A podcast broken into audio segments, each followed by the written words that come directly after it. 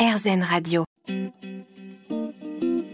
Namasté, le yoga avec Natacha Saint-Pierre. Dans Namasté, on parle de mantra et évidemment une question qui revient souvent quand je parle de mantra, c'est euh, comment construire son propre mantra? Est-ce que je dois euh, utiliser un mantra qui existe déjà ou est-ce que je peux en inventer un, Charlotte?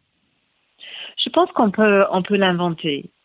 Euh, c'est marrant parce que juste avant cette émission, j'écoutais un peu une musique en arrière-plan, c'était en anglais, avec mhm. différents artistes. Euh, et elle répétait les, les mêmes phrases, euh, très simples. ça tournait autour de Sister River, donc la sœur rivière.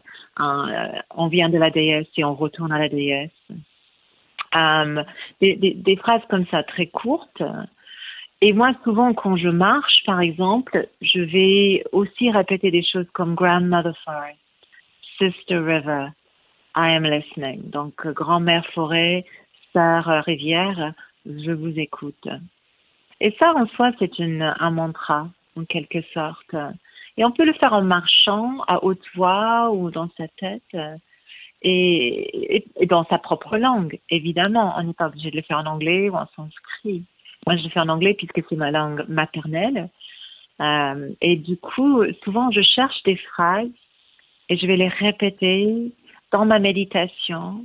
Je pratique aussi une pratique qui s'appelle EFT, donc Emotional Freedom Technique, où on tape sur le corps, oui. différents endroits, pour faire rentrer en fait une énergie ou une vibration. Et je, je fais partie d'une école très positive où on choisit des phrases très souvent qui vont encourager une énergie. Je suis remplie de joie et d'abondance, par exemple. Les phrases qu'on construit, si on fait notre mantra, on est d'accord qu'elles doivent être au présent? Elles doivent être au... Ah, c'est une bonne question. Euh, c'est vrai que j'ai tendance de, de, de, le dire au présent, oui. Oui, parce que...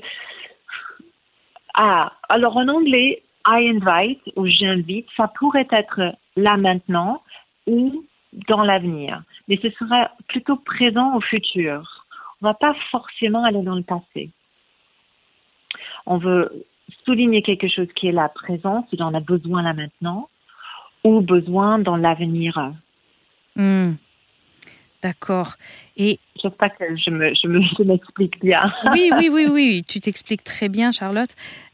Moi, ce qui, ce qui m'intrigue toujours, c'est que euh, tu parles de phrases qu'on répète et j'ai l'impression que nombre d'entre nous, sans le savoir, avons des mantras, mais pas nécessairement très positifs. Et je m'explique. Si par exemple, je me lève le matin et que je dis Ah, cette journée va être atroce. Et, toute la journée, à chaque étape, je me dis Ah, cette journée va être atroce. Ou Oh là là, cette journée est atroce. Je, je pense que je cultive cette énergie et que j'ai un mantra que je n'ai pas choisi et que je ne souhaite mm. pas.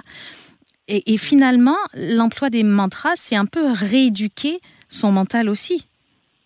Absolument, absolument. Et puis, on le, dans plusieurs traditions et techniques, on l'apprend, y compris ce que je viens de dire. EFT, c'est, c'est, il y a beaucoup d'énergie dans les mots. Je crois que c'est Hafiz qui a dit les mots qu'on utilise deviennent la maison dans laquelle on vit. Ouh, j'aime beaucoup cette phrase. Il faut faire attention à ce qu'on construit. Hein. Exactement, parce que surtout si tu le répètes.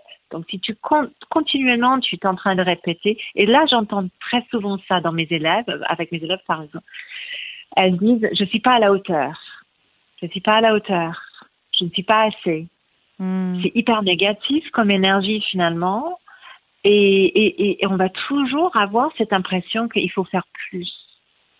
Et c'est hyper contraignant en fait. Donc il faut faire attention aux mots qu'on utilise je pratique aussi la, communication non violente, par exemple. Pareil, on choisit nos mots.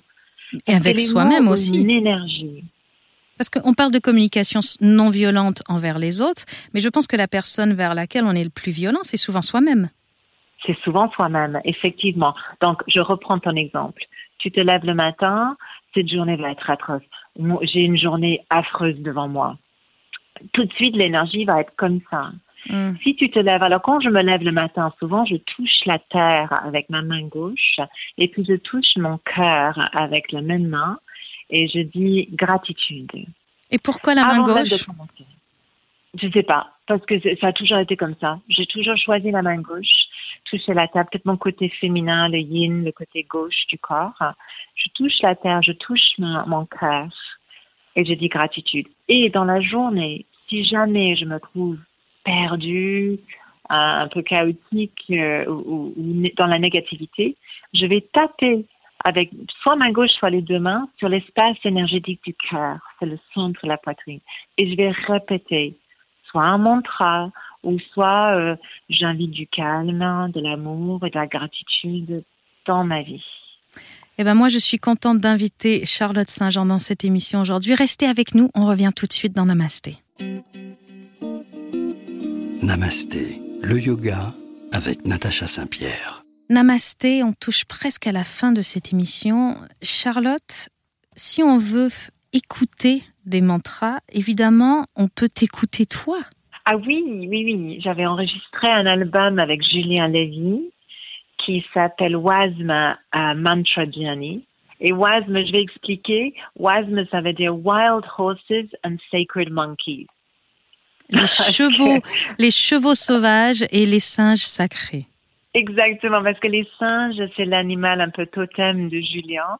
Et les chevaux, ça fait partie de, de la tribu d'animaux totem que j'ai. J'ai les éléphants et les chevaux.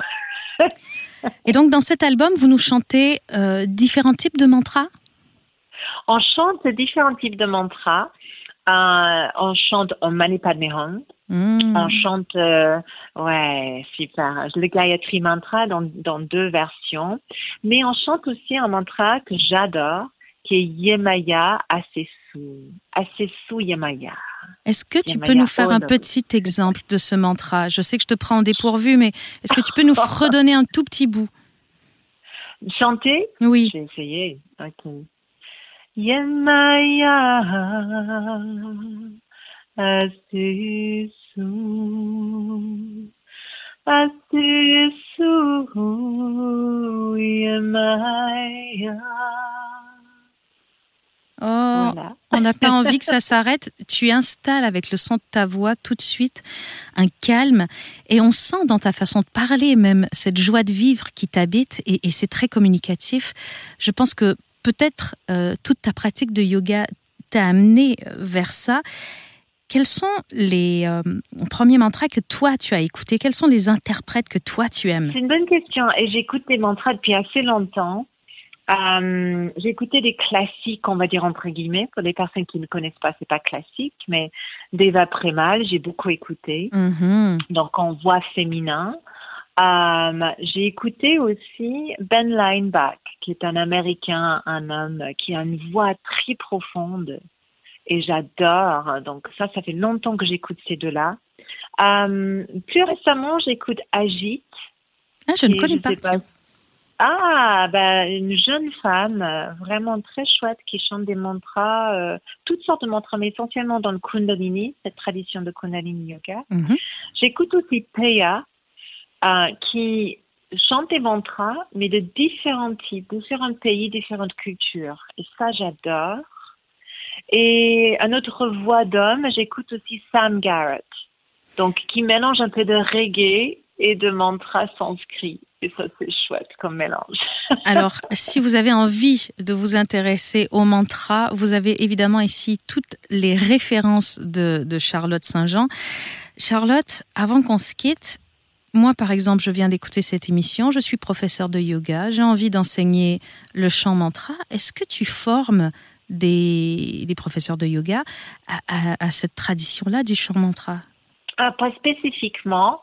Mais lors de mes retraites et mes formations, euh, je, chante, je vais sortir le tambour, l'harmonium. Euh, euh, j'ai beaucoup d'instruments en fait. Je suis assez musicienne à la base, en flûte, euh, euh, et chamanique.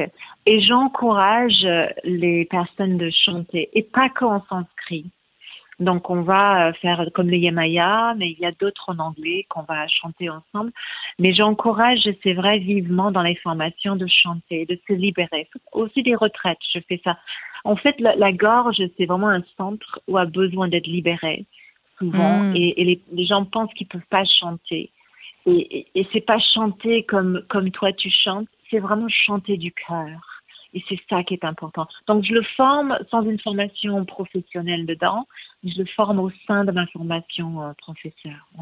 La beauté à l'intérieur du chant, sortir ce qu'on a de beau en nous à travers notre voix, laisser aller ses émotions, c'est vraiment un très beau programme. Charlotte, est-ce que on peut se dire qu'on fait une émission spéciale mantra avec toi et Julien Lévy un peu plus tard dans l'année, après Noël par exemple, où vous me rejoignez dans les studios à Paris, on s'installe avec les instruments et on chante?